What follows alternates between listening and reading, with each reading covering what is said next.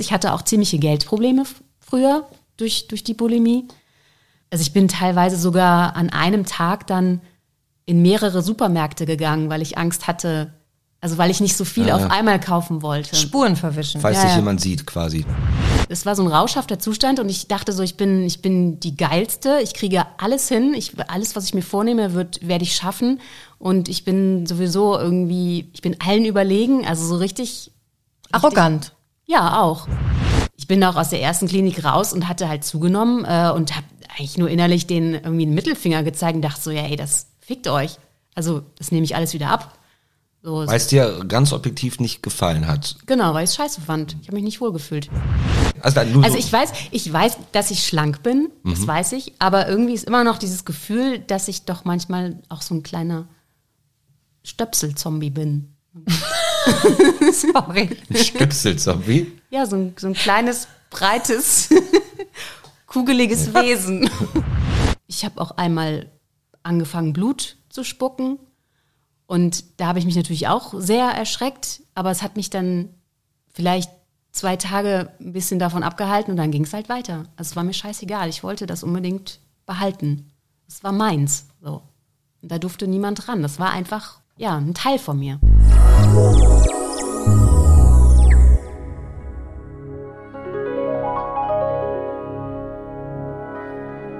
Butter bei die Psyche. Ein Podcast von Nina Goldberg und Fabian Kläuber.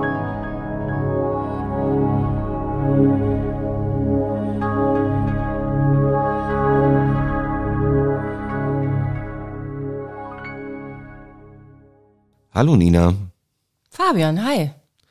Das kam aber plötzlich jetzt hier mit dem Start. Ja. Ich war äh, mich noch, ich war mich noch am Strecken. ja, du kannst ja weitermachen. Es ist ja ein Audioformat. Kann ich mich direkt. Äh, Du bist heute geschminkt und siehst sehr bezaubernd aus. Danke. Sehr gerne. Es ist mir direkt aufgefallen. Du siehst auch sehr bezaubernd Ja, aus. ich weiß. Ich habe äh, mich heute mal, äh, ich trage das Haar heute äh, im Dutt. Mhm. Habe ich lang für geduttet. Muss eine alte Frau lang für dutten. Da musste ich lang für dutten. So, ähm, Was geht ab heute? wir sind heute mal wieder bei dir zu Hause Korrekt. und deswegen ist der Weg zu unserer heutigen Gästin sehr kurz. Überaus kurz. Sonst sagen wir immer so lustige Sachen wie wir reiten los und bauen wir ab und bauen wieder auf. Machen wir nicht, sondern wir sagen einfach gleich einer alten Bekannten dieses äh, audiophilen Psychoformats einfach Hallo und dann kommt sie dazu. So wird es geschehen. Ich freue mich drauf.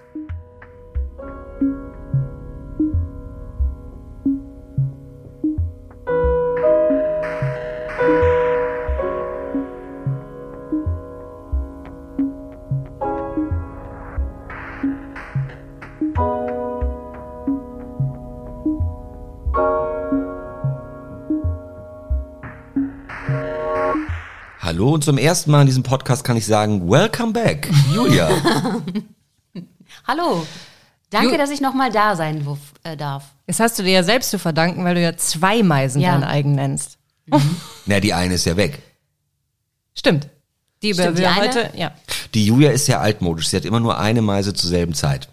Die ist monogam. Ja. Meisenmonogam. Ja, total. Okay. Ähm, wir sprechen heute über deine Essstörung. Ähm, wenn ich gerade sag Vergangenheit, kannst du kurz umreißen, seit wann du das Ding los bist? Ähm, also ich bin, boah, das kann ich gar nicht so genau sagen, aber ich würde sagen, seit sechs Jahren oder sieben Jahren habe ich es nicht mehr. Und ähm, das fing bei mir auch irgendwie schon recht früh an, in der Kindheit, so Beginn Pubertät, also so der Klassiker eigentlich auch. Aber da war das immer nur so sporadisch, immer nur so ganz kurze Episoden. Ähm, die waren dann eigentlich so im Nachhinein gesehen, das war noch nicht so dramatisch. Und eigentlich ging es dann bei mir erst richtig spät los, mit über 20. Und das ist eigentlich eher ungewöhnlich. Okay. Also und dazwischen war quasi Pause. Es gab also Ja, dazwischen, also ähm, war ich halt dann recht füllig, sagen wir mal so. Also ich war nie richtig äh, dick oder so, aber ich war schon sehr kräftig. Und diese Episoden, also ich kenne nur Magersucht und Bulimie. Ja. War es eins davon oder Es war, eine, beides? es oder? war eine Mischung, es war eigentlich eher Bulimie ähm, mit halt auch magersüchtigen ähm, Episoden, wie man sagt. Aber ähm, hauptsächlich war es eigentlich die Bulimie. Und hast, wie bewusst war dir das dann die ersten ein, zwei Mal, dass du da irgendwas mit deinem Körper machst oder irgendwas tust, was vielleicht krank sein könnte oder nicht stimmt? Das ist eine gute Frage. Ähm, ich weiß nur noch, ich weiß nur noch, als es anfing, dass ich das eigentlich ähm, richtig mit Absicht gemacht habe, weil ich irgendwie dachte so, ich ähm, ich will jetzt essen, aber ich will auch dünner werden und ähm, also völlig blöd. Der geht. Und das hat aber hat ja funktioniert. Und ähm, das Schlimme war, dass ich dann auch ähm, sehr viel positives Feedback bekam, als ich dann immer äh, weiter abnahm. Und ähm, ich so das Gefühl hatte, ja, ich bin jetzt, ich sehe jetzt besser aus, ich bin begehrenswerter. Und dadurch hatte ich auch das Gefühl, dass mein Selbstwertgefühl gestiegen ist. Also eigentlich so, ja, voll scheiße eigentlich. Es hatte erstmal nur Vorteile. Natürlich, ja. ja. Und war das, also gab es irgendjemand, der das wusste? Jemand aus der Familie oder eine Freundin oder jemand, wo du wusstest, der, der oder die macht das auch und man tauscht sich darüber aus oder war das so Einzelkämpfer-Ding? Also meine, meine Familie wusste das, also äh, meine, meine Mutter wusste das und meine Schwestern auch. Aber ich habe zu dem Zeitpunkt schon nicht mehr zu Hause gewohnt. Also ich habe in einer anderen Stadt gewohnt. Ähm, und ich glaube, das war auch der Grund, warum das so spät losging, weil ich dann quasi freie Bahn hatte. Weil man dafür auch Platz und Zeit und Privatsphäre braucht. Ja, sehr viel.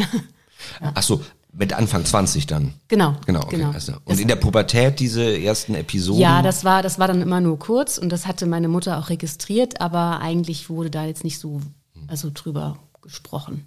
Heißt kurz ein paar Wochen oder was anderes? Ja, Oder einfach ein paar, so, so einfach ein paar Tage so Essen rausgekotzt und halt irgendwie nicht, nicht so viel essen wollen und halt mehr Sport machen und abnehmen wollen und irgendwelche Scheißdiäten.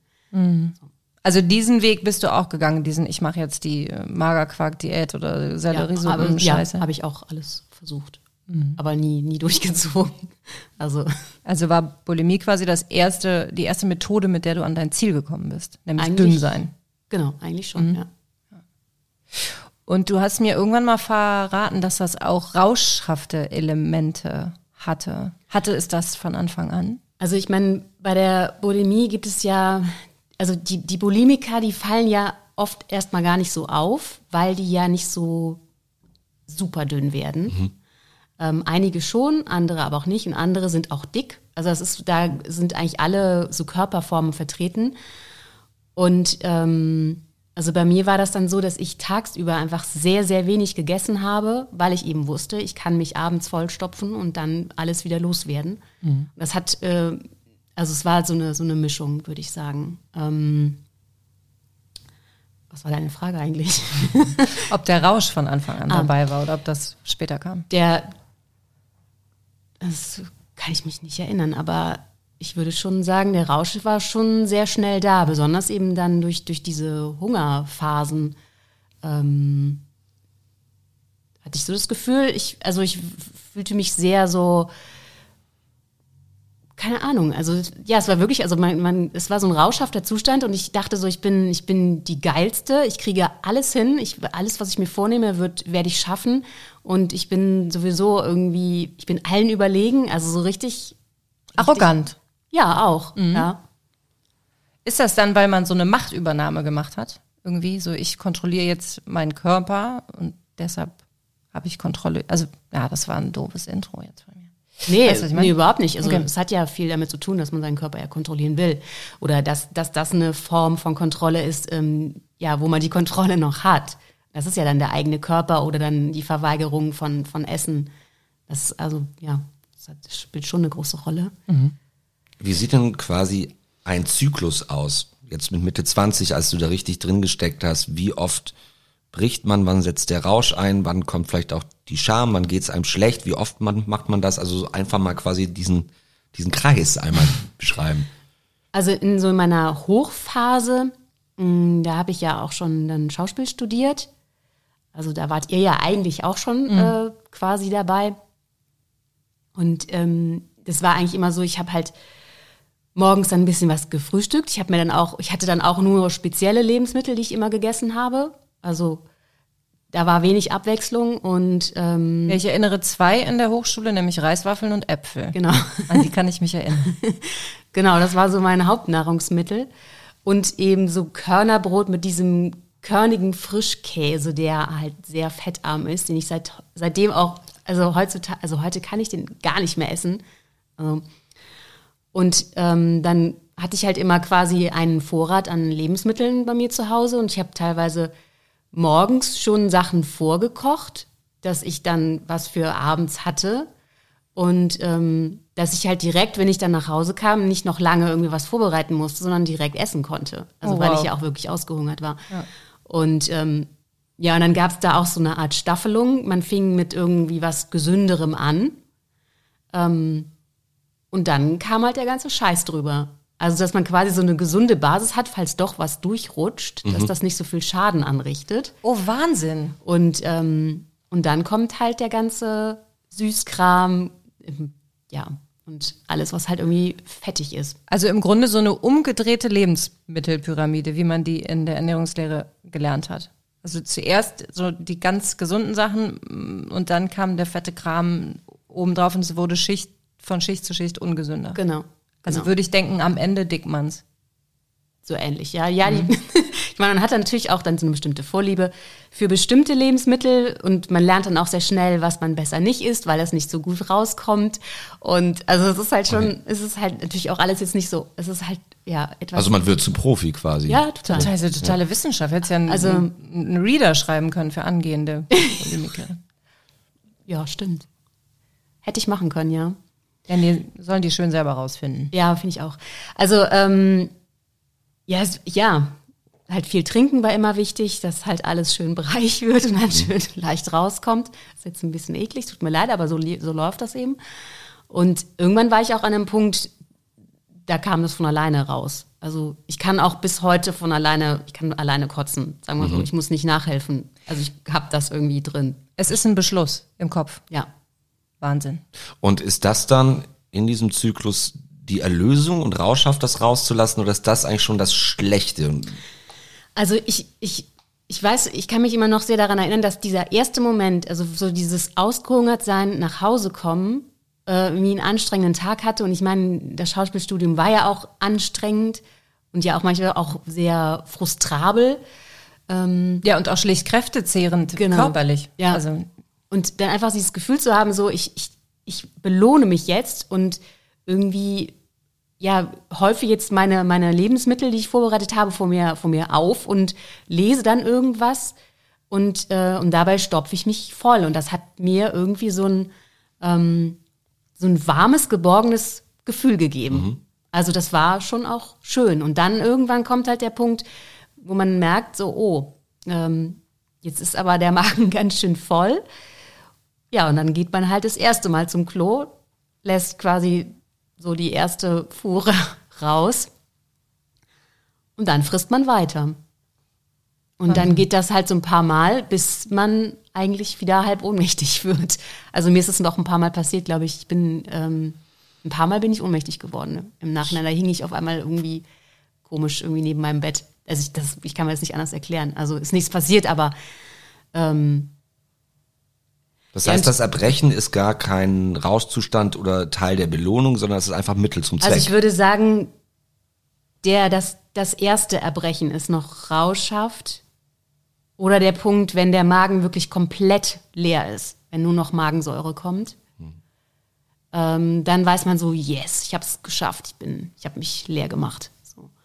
Und ähm, dann kommt so ein kurzes High-Gefühl, so ähm, ja, aber dann kommt auch ganz schnell der Absturz. Es ist eigentlich schon, finde ich, mit einer Drogensucht vergleichbar. Also ich habe tatsächlich, ähm, ich habe halt früher viel gekellnert während des Studiums und ähm, ich habe mich mal mit einem ehemaligen Drogenabhängigen unterhalten und der hat eben genau dasselbe beschrieben. Also was, was, was ich so an Gefühlen hatte in dem Moment. So dieses Rauschhafte und dann aber der totale Absturz und dann dieses Gefühl haben, so ich will das aber unbedingt wieder haben. also es gibt ähm, den klassischen Kater, Ja, tatsächlich. das, ja. Und ähm, Und der ist kö- körperlich auch oder ist der psychisch vor allem? beides. Ich meine, es ist ja auch für den Körper nicht gesund. Also du verlierst ja auch ganz viele Mineralstoffe und Kalium und so. Es ist ja auch, also Bulimie ist ja auch gefährlich einfach für fürs Herz irgendwann. Also wenn wenn du Kaliummangel hast, dann ähm, ja, das halt kann richtig gefährlich werden und es greift die Zähne an. Ich habe ja auch seitdem irgendwie sind meine Zähne angegriffen. Also ich habe keinen Zahnschmelz mehr, den habe ich mir quasi weggeätzt. Seitdem bin ich immer sehr akribisch mit meiner Zahnpflege, ähm, um quasi eigentlich das so ähm, aufzuhalten, quasi. Also mhm damit es nicht schlimmer wird, sondern irgendwie so einen Status hält. Und ähm, naja, und ähm, ja, ich, ähm, ja, und es ist halt, genau, es ist halt fürs Herz auch äh, gefährlich. Und ich weiß auch noch, ich weiß auch noch den Punkt, ähm, als ich immer nachts im Bett lag und ich das Gefühl hatte, mein Herz verlangsamt sich. Mhm. Also wirklich ähm, rapide. Und das weiß ich noch so genau, äh, also weil ich mich total erschreckt habe. Und dann war ich irgendwann danach auch später nochmal beim Arzt und dann sagte die Ärztin auch zu mir so, ihr Herz schlägt so langsam. So, und dann ähm, wusste ich so, okay, nimmt das jetzt schon mal so die ersten Formen an, wo es ein bisschen komisch wird. War das Grund für dich, da zum ersten Mal zu überlegen oder was dagegen zu tun? Oder? Ja, immer nur kurz. Ähm, ja, Sucht halt. Ja, es ist halt irgendwie so, natürlich war ich dann erschreckt. Ich habe auch, ich habe auch einmal angefangen, Blut zu spucken. Und da habe ich mich natürlich auch sehr erschreckt, aber es hat mich dann vielleicht zwei Tage ein bisschen davon abgehalten und dann ging es halt weiter. Also es war mir scheißegal. Ich wollte das unbedingt behalten. Es war meins. So. Und da durfte niemand ran. Das war einfach, ja, ein Teil von mir. Und ähm, ja, und ich meine, dann irgendwann kam natürlich auch der Punkt, wo es mir dann körperlich auch schlecht ging und ich auch irgendwie wirklich nicht mehr so viel auf die Reihe bekommen habe. Und da bin ich dann auch, ähm, dann auch in eine Klinik gegangen. Das war aber noch vor dem Schauspielstudium. Dann war ich in einer Klinik in Bayern und die war auch wirklich sehr gut und das war auch wirklich sehr, sehr streng. Und ich bekam dann auch einen Gewichtsvertrag Mhm. Und in dem musste ich dann so und so viel in der Woche zunehmen. Dann wurde einmal pro Woche wurde man gewogen. Und wenn man das Ziel nicht erreicht hatte, dann äh, gab es halt immer Konsequenzen. Das hieß halt ähm, entweder also Klinikgelände nicht mehr verlassen, dann irgendwann Klinik nicht verlassen, dann Zimmer nicht verlassen, dann irgendwann Bett nicht verlassen und irgendwann dann nur noch im Bett liegen und sich gar nicht mehr bewegen. Oh wow. Also ich da habe ich eine Rückfrage, weil für mich klingt das total nach den 50ern, irgendwie nach so drakonischen Strafen. Würdest du sagen, dass das eine sinnvolle Methode war, ganz individuell? Also ich glaube, also das war, da waren auch viele Magersüchtige und ich glaube, für die war das so die letzte Rettung, weil okay. die sind, die sind ähm, teilweise so äh, abgemagert und runtergehungert gewesen. Die wären, glaube ich, sonst gestorben. Mhm. Wie war denn in dieser Klinik, weil das habe ich mal in einer Folge erzählt, wo es um meinen Klinikaufenthalt ging. Da waren ja auch sehr viele Patientinnen und Patienten mit einer Essstörung. Und ich habe nicht verstanden, das war halt ein Krankenhaus mit Krankenhausessen. Mhm. Also ich, ich, ich habe mich gefragt, wie will man denn Leuten wieder einen guten Umgang mit Lebensmitteln und Essen beibringen, wenn das Essen scheiße ist. Also äh, ja, das ist wirklich ein Problem. Okay. Also das, das, das haben wir, äh, das hat der, das, das äh, Personal da auch schon gesagt. Also das ist wirklich ein Problem. Also es war bei euch auch also so. Doch, da das, war, das war bei uns auch so. Und ähm, es gibt da natürlich auch so Kochgruppen, was natürlich für mich immer der Horror war. Aber das ist ja auch nur einmal dann pro Woche oder so. Ja. Also, ähm, Wie lange warst du da? Also in der ersten Klinik war ich, glaube ich, acht Wochen. Wow, ja. Und dann habe ich das Schauspielstudium angefangen. Und dann nach dem Studium war ich nochmal, weil dann war im Studium vorbei und sowieso irgendwie große Lehre und nicht, nicht wissen, wohin und so. Und ähm, da wurde es halt nochmal richtig schlimm. Und da bin ich dann nochmal in eine Klinik gegangen. Aber es war, ich muss im Nachhinein sagen, ich habe ja auch viele, viele Therapien gemacht. Ich war auch in, in so einer Gruppe mit Essgestörten. Ähm, ähm, das war halt so ein Zentrum für Essstörungen.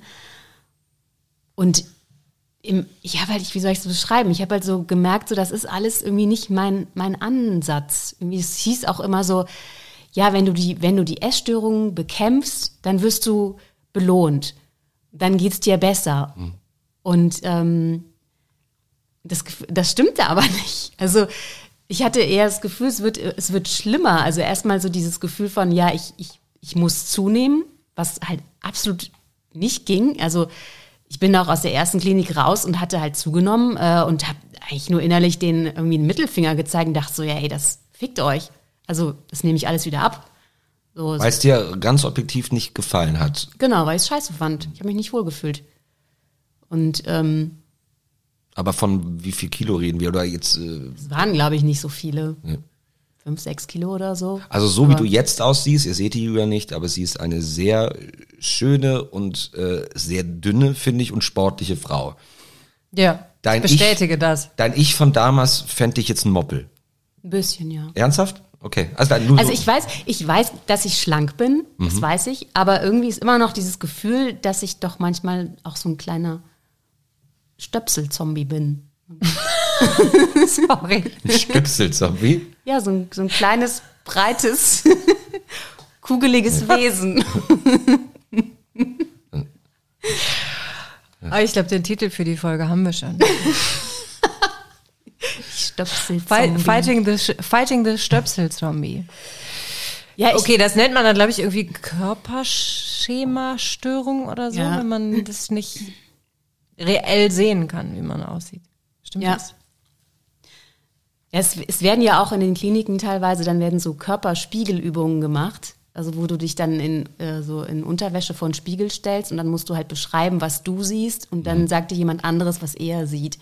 Aber das hat alles bei mir nicht geholfen. Das hat irgendwie ja, also ich, ich muss auch sagen, ich habe mich einfach lange auch wirklich gesperrt. Ich, ich denke schon im Nachhinein, dass ich aus, aus so jeder Form, ähm, jedem Aufenthalt und Therapie was mitgenommen habe.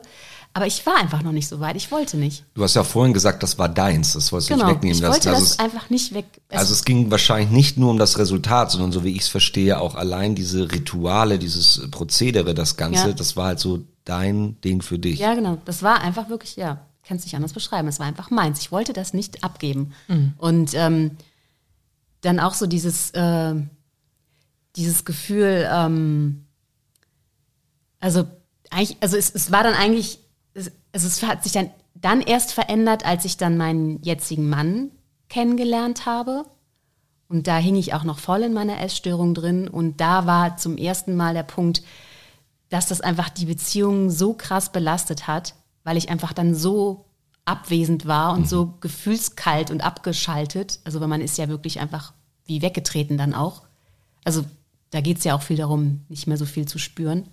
Und das funktioniert dann auch ganz gut. Nur wenn man in einer Partnerschaft ist, funktioniert das irgendwie nicht mehr so gut. Und ähm, dann war auch einfach der Punkt, dass ähm, mein, mein Mann hatte aus, hat aus erster Ehe zwei Kinder, die waren damals noch was kleiner. Und ich hatte auch gar nicht mehr die Ruhe, diese Anfälle zu machen, weil eigentlich jeden Moment eins von den Kindern um die Ecke kommen konnte. Und ähm, ja, es wurde eigentlich, es wurde eigentlich immer hinderlicher.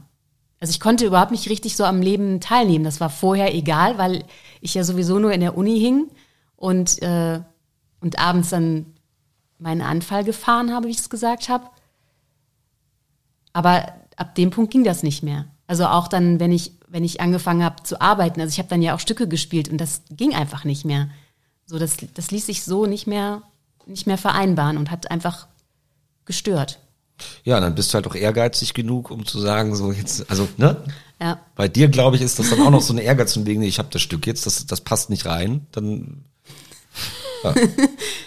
Ich, ja, aber ich, ich, kann, ich kann das auch jetzt so im Nachhinein gar nicht mehr so richtig beschreiben, wann, der, wann dieser Wendepunkt kam. Ich glaube, es war wirklich so eine Mischung aus die Beziehung zu, zu meinem Mann und ähm, auch doch dieses innere Selbst rauswollen, was, was auch das Wichtigste war. Also anders funktioniert das gar nicht. Also ich meine, es gab so viele Freunde auch mal von außen, die gesagt haben, boah, Julia, pass auf, mal, wie du aussiehst und ähm, ich mache mir Sorgen, du wirst immer dünner und äh, ich fand es halt immer nur geil, wenn die mir das gesagt haben. Und ich meine, klar habe ich die Sorge gespürt und ich habe ja selber auch manche Momente gehabt, wo ich Angst hatte, aber ähm, ich wollte aber nicht. Und das ist halt das Wichtigste. Und da kann man irgendwie auch, also das ist auch das, was, also wenn man jetzt auf, auf Essgestörte irgendwie einredet, du kannst es einfach vergessen. Du kommst an die nicht ran. Wenn die selber nicht wollen, kannst du es einfach haken. Wie viel Zeit und wie viel Routine hat das eigentlich erfordert, dein Verhalten den Tag über vor anderen zu verstecken? Ähm, eigentlich jetzt so, eigentlich nicht viel, glaube ich. Also ich würde sagen, schwierig wurde es immer nur dann, wenn irgendwelche Essenseinladungen kamen. Das war immer scheiße. Ähm, da wollte ich dann auch meistens ziemlich schnell wieder gehen dann. Und ähm, weil das halt mein System total durcheinander gebracht hat. Ja, dann habe ich halt meistens versucht, halt nicht so viel zu essen oder halt dann immer, wenn, wenn es dann hieß, ja, was, was magst du denn gern, habe ich natürlich mir irgendwas gewünscht, was jetzt nicht so fettig war. Aber ich bin halt nie irgendwo mitgegangen, wenn es darum ging, essen zu gehen oder so. Also das, das, das finde ich im Nachhinein auch sehr schade, auch während des Studiums, dass ich da eigentlich, hm, ich meine, wir waren ja, ich meine, es gab ja auch noch die anderen Studiengänge und eigentlich habe ich mir da so voll die Chance genommen, irgendwie auch, also an denen noch so teilzuhaben und an den anderen Künsten, was ja auch spannend war, aber da war ich halt zu sehr in meinem Film. Ich habe halt dann unseren, unseren Stundenplan irgendwie absolviert und bin, wollte dann einfach so schnell wie möglich nach Hause. Alles andere war dann einfach mega Stress.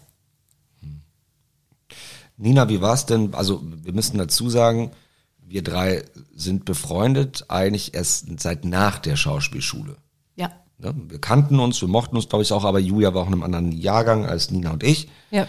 Ähm, ich muss sagen, bis wir nicht befreundet waren, ich es mitbekommen habe. Ich habe es während der Studienzeit nicht mitbekommen. Du hast irgendwann mal, das war aber spät, eine Präsentation gemacht, wo es dann so klar war, du bist dann offen künstlerisch damit umgegangen. Stimmt, das war es noch. Ja. Davor hätte ich es nicht bemerkt. Du schon? Also, Ja? Ich könnte mir vorstellen, dass das ein Frauending ist. Dass selbst wenn man keine Körperschemastörung hat, was ich von mir behaupten würde, ähm, fällt das vielleicht Frauen untereinander schneller auf? Oder ich weiß es nicht. Das auf jeden wär Fall, ich ja. habe schon immer mitgekriegt, okay, die Julia, also ich hatte natürlich kein konkretes Bild, die geht nach Hause reiern, aber wenn jemand wirklich jeden Geburtstagskuchen ausschlägt irgendwie und du jemanden nie mit einem Duplo irgendwie aus der ähm, Mensa kommen siehst, sondern jemanden immer nur mit Reiswaffeln und Äpfeln siehst, dann ist die Sachlage eigentlich klar.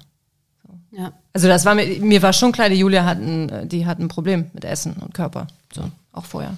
Also ich glaube auch, dass das, also, ähm, äh, also ich glaube, ich glaube, ich, äh, ja, es ist leider immer noch so ein starkes Frauending, obwohl ja Männer auch immer mehr davon betroffen sind. Aber ähm, was ich halt auch krass finde, ist, wenn ich, ich erkenne Essgestörte sofort, wenn ich zum Beispiel einkaufen gehe. Ja, das hat mich, das war, hat mich total geflasht. Das wollte ich eben schon sagen, dass ähm, wir war, zusammen einkaufen waren. Also wir wohnen ja auch zusammen.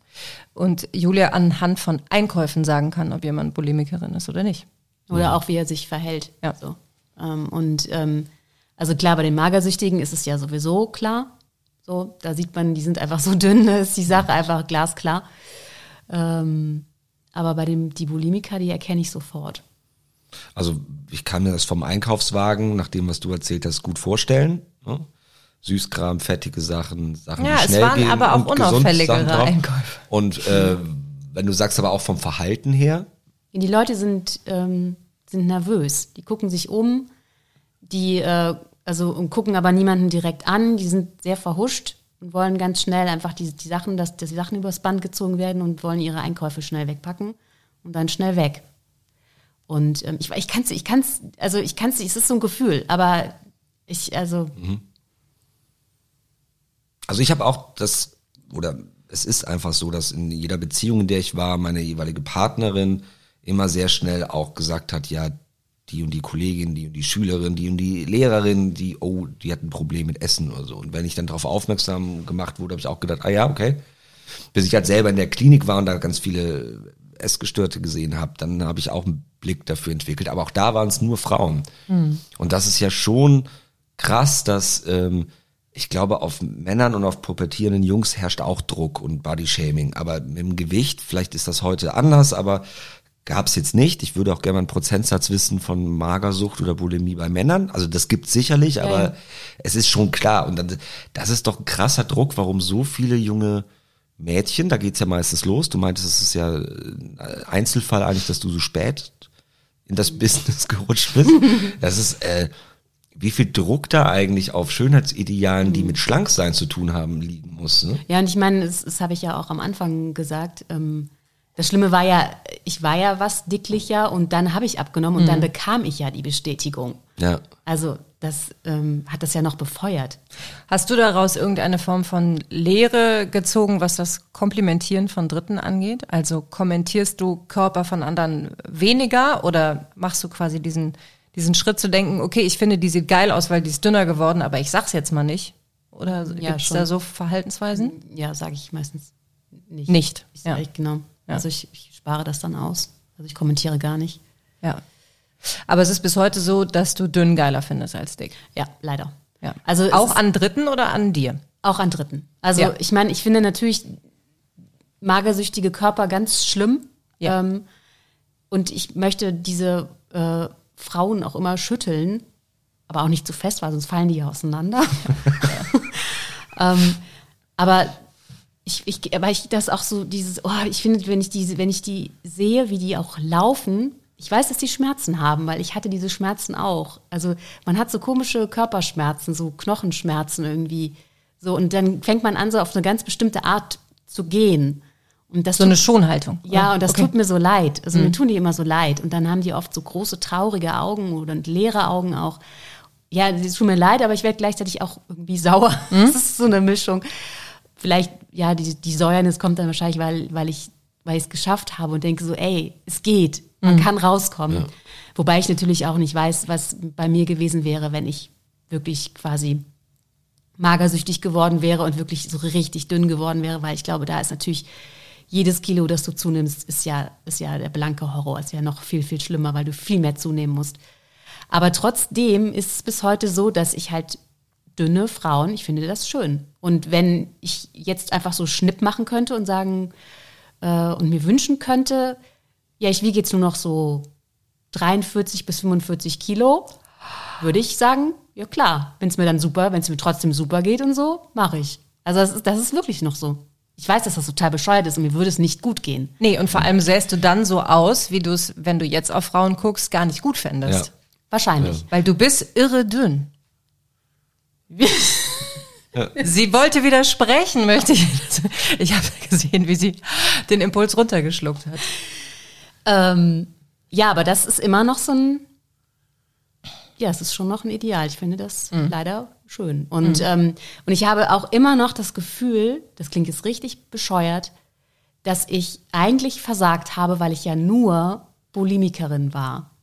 Und ähm, also, dass quasi die Magersüchtigen sind wirklich so die, Bundesliga. ja, Champions League meine ich. Ach so ist das. das ist so die, die, die A, die sind, das sind die A-Leute. Ah, Ach so, also quasi äh, Bulimie ist der Bachelor und Magersucht der Master dann. So ähnlich, ja. Ah, ich dachte, es wären einfach zwei verschiedene. Ah, okay. weil man da noch für, für weil man da härter für sein muss. Ja. Weil du einfach wahnsinnig diszipliniert sein musst. Also, Okay. Du hast vorhin gesagt, du bist ja rausgekommen. Gibt es so den Punkt, wo du so gemerkt hast, ich habe es geschafft? ja. Und zwar, eigentlich habe ich das dann gemerkt, ähm, ich glaube, das erste Mal, das war dann eine Reise mit meinem Mann. Da sind wir nach Griechenland gefahren und waren auch, also waren auch drei Wochen da. Und, und da weiß ich, das war so ein Urlaub, wo ich das erste Mal so richtig viel und mit Lust einfach gegessen habe. Das weiß ich noch. Und das war, also es ist auch meinem Mann aufgefallen. Und ähm, das war so wirklich so ein Wendepunkt. Natürlich auch mit der Sorge, so, oh Gott, wie sehe ich jetzt aus, wenn ich zurückkomme?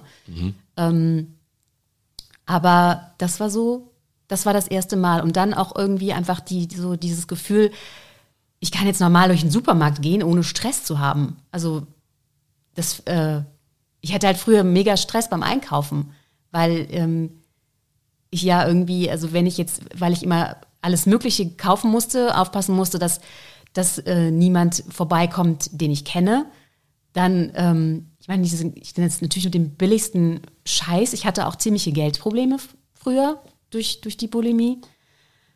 Ähm, und also ich bin teilweise sogar an einem Tag dann in mehrere Supermärkte gegangen, weil ich Angst hatte, also weil ich nicht so viel Ja, auf ja. einmal kaufen wollte. Spuren verwischen. Falls Ja, dich ja. jemand sieht, quasi. Ja. Und kannst du beziffern, wie teuer das war?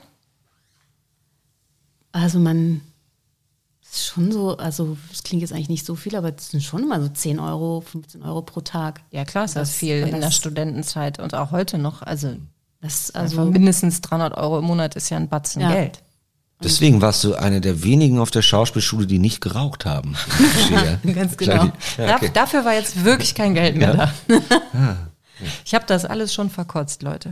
Und äh, wenn es zum Beispiel bei diesem Griechenland-Urlaub, wie lange war nach der Heilung, nach dem Ende, dieser Impuls noch da, nach einem guten Essen das loswerden zu wollen? lange. Ja, Der ist sogar bis heute noch da. ja ist das ja. noch so? Also we- wenn ich das Gefühl habe, ich fühle mich voll irgendwie, dass ich das, dass ich manchmal so, ah, dass ich dann denke so, okay, das ist auch der Grund, warum ich da nicht lange still sitzen kann. Also ich muss mich dann bewegen, weil sonst äh, nimmt der Kopf irgendwie und die Gedanken dann wieder so überhand. Ähm, das ist leider bis heute da. Aber es ist trotzdem so, dass ich jetzt mittlerweile irgendwie sehr gerne essen gehe, also auch in Gesellschaft. Und ähm, ich meine, wir, wir essen ja auch hier irgendwie oft zusammen. Und das finde ich total gut. Also ich hasse es zwar zu kochen, nach wie vor, und ich, ich finde auch nach wie vor bestimmte Essensgerüche, die, das kann ich gar nicht ab. Ähm, aber ansonsten würde ich sagen, ist so mein, mein Verhältnis zum Essen eigentlich schon sehr entspannt geworden. Also nicht, nicht gänzlich, ich glaube, es wird es auch nicht mehr, aber ich finde, das ist schon ziemlich gut geworden. Und wenn du dich mal, weil du krank bist oder weil der Wein schlecht war, wenn man jetzt so einmal im Jahr mal normal kotzen muss, ist das für dich dann anders? Also gehen, gehen da auch irgendwelche Trigger noch an oder weißt du, nee, das ist jetzt einfach, ich habe eine Grippe, ich habe Magen-Darm. Das ist anders. Also wenn ich wirklich Magen-Darm habe, dann ist das Magen-Darm. Okay, das ist dann nicht, Das- dass du denkst, oh Gott, äh, es holt wieder was hoch. Nee, nee. hm. Was in dem Kontext jetzt eine ungewollt blöde Formulierung war. Doof. ja, war nicht. Ah, sowas mag ich. Julia, ich hätte noch als Frau und Mutter eine Frage an dich. Nämlich, wie du weißt, habe ich eine Tochter. Und der Druck auf junge Körper ist eventuell sogar noch schlimmer geworden durch Instagram und Filter und diese schiere, endlose Perfektion. Hättest du Ideen, auf was ich als Mutter achten kann oder was ich in Anführungsstrichen richtig machen kann? Oder was Alarmzeichen sind im Umgang mit jungen Leuten und ihren Körpern? Also so, was ich so beobachte, finde ich, macht ihr schon alles richtig. also Sie ist ja auch noch klein. ja, also ich glaube, das wird erst spannend, wenn sie in die Pubertät kommen, wenn der Körper sich so anfängt zu verändern. Also da ging es ja auch bei mir so, so langsam los. Ich glaube, das ist, das ist der Punkt. Weil man da auch so, ich meine, klar, dann ist man so unsicher und fühlt sich so ähm, ausgeliefert auch und weiß ja noch gar nichts mit diesen Formen irgendwie anzufangen.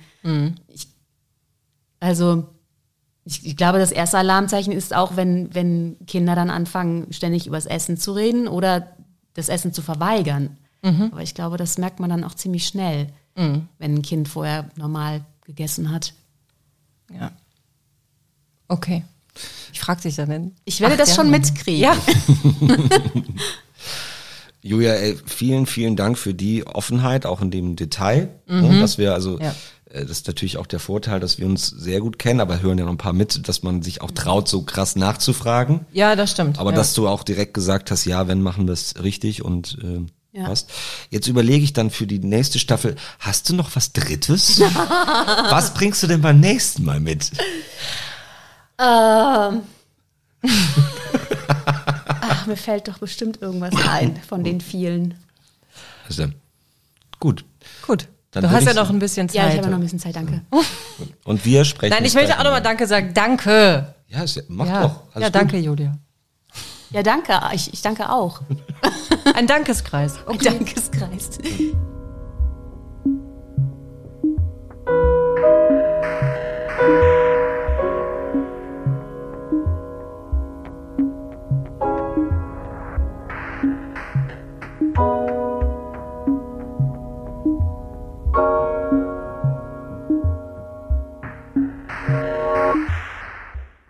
Ich glaube, was ich an dieser Folge besonders fand, Fabian, ist, dass ähm, dadurch, dass wir beide Julia so gut kennen, durften wir einfach alles fragen. Wenn Ja. ich mir vorstelle, hier hätte jetzt irgendeine Frau gesessen, mit der wir vorher zwei, dreimal gesprochen haben, hätten wir uns nicht getraut, so konkrete Kotzfragen zu stellen oder wie sieht so ein Zyklus ganz genau aus. Ich glaube, dafür wären wir zu höflich oder schüchtern gewesen dann. Ja, das Kennen spielt rein, aber auch, also wir, wir, planen ja vorher jetzt nix.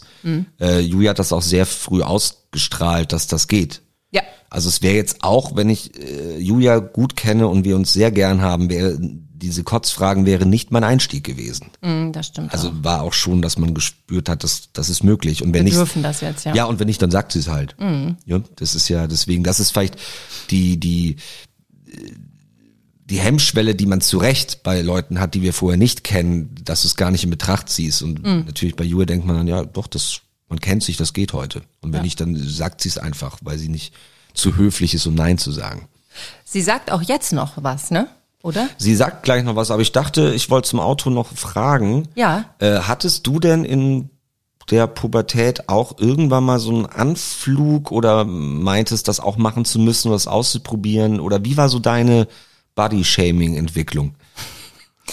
Also ich hatte auch das, ähm, ich hatte das auch, was viele Mädchen haben, dass eine total falsche Sicht von mir habe. Also mir ist vor ein paar Tagen ein Bild in die Hände gefallen, wo ich oben ohne bin und 18 und ich musste laut auflachen, weil ich dachte, Nina, Mann, du siehst so unfassbar gut aus und hast dich in dieser Zeit gefragt, ob der Daniel oder was weiß ich wohl mit dir knutschen will, weil du so ekelhafte Haare an den Armen hast, du ekelhaftige. Also ich hatte das auch, aber ich fand Kotzen, wie man aus meiner Psychomeise weiß, immer schlimm genug, um es nicht zu tun. Ähm, und vor allem war ich eine Zeit lang rappeldürr, ohne zu brechen oder ohne zu hungern und man gerät sofort in diese in diese Schublade. Also wie oft mich auch Leute gefragt haben, so sag mal, hast du eigentlich Essprobleme oder so oder isst du genug? Also das, ähm, das wurde ich oft gefragt, und da war ich manchmal sauer. Weil ich dachte, ja, guck doch, du siehst mich dauernd mit dem Croissant in der Fresse, ne? Ja. Und vor allem auch dahingehend, was Julia eben gesagt hat, diese, dieses kommentiert werden, das äh, hat, glaube ich, ein bisschen abgenommen heutzutage, weil man irgendwie öfter darüber gesprochen hat, dass das unhöflich ist. Aber natürlich waren wir Mädchen da auch die ganze Zeit. Hier, i, mein Bauch und nee, du siehst voll gut aus. Und wie im Kindergarten, mein Bild ist schöner als deins. Beziehungsweise, ne, so dieses Schachern.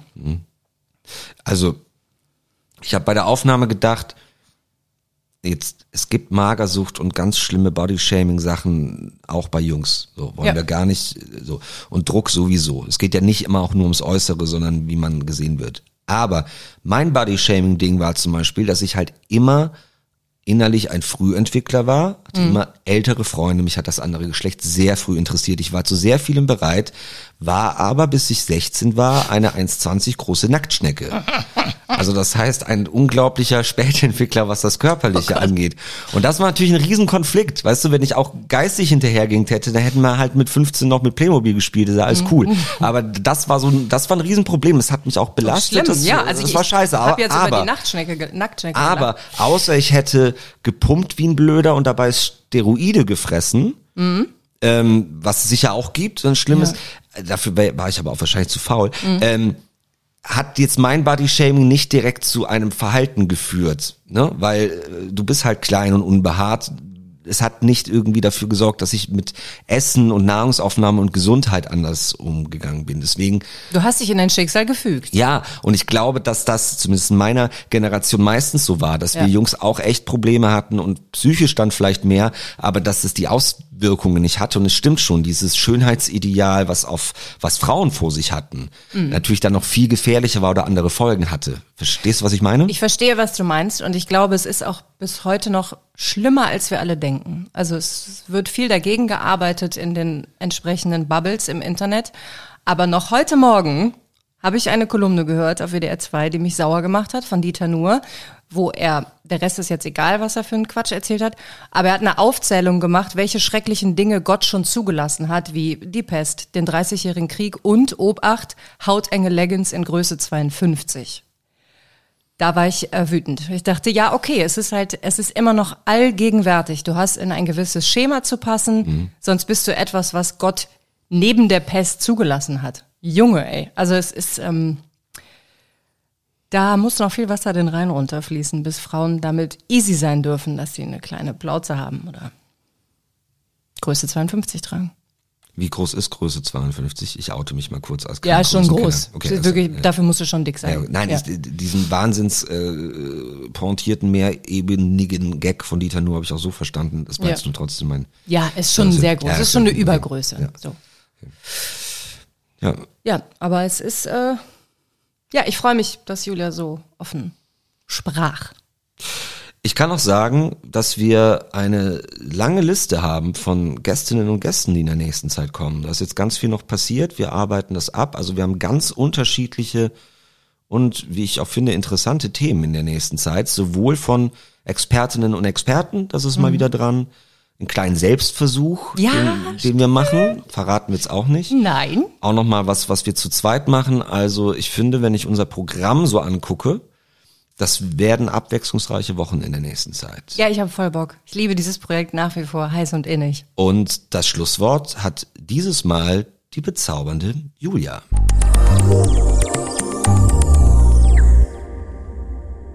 Ich habe noch ein Anliegen, was ich ähm, sagen wollte. Und zwar ähm, bin ich gerade dabei, ähm, ein Projekt zu planen. Und zwar genau zu dem Thema. Also ich wollte gerne ein Projekt machen zum Thema Bulimie. Also ich will jetzt niemanden ausschließen, die Magersüchtigen und die Adipösen. Aber ähm, Bulimie ist eben mein Thema gewesen, deswegen wollte ich es gerne dazu machen.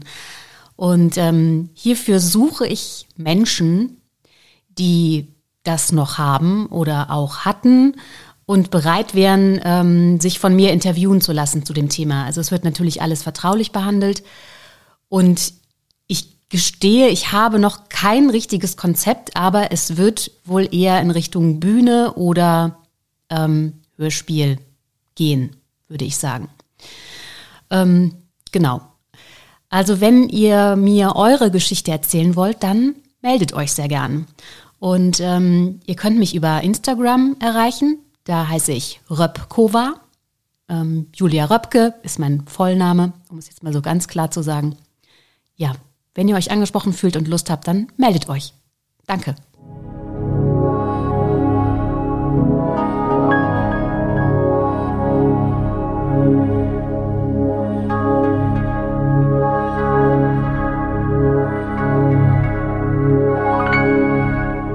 Butter bei die Psyche.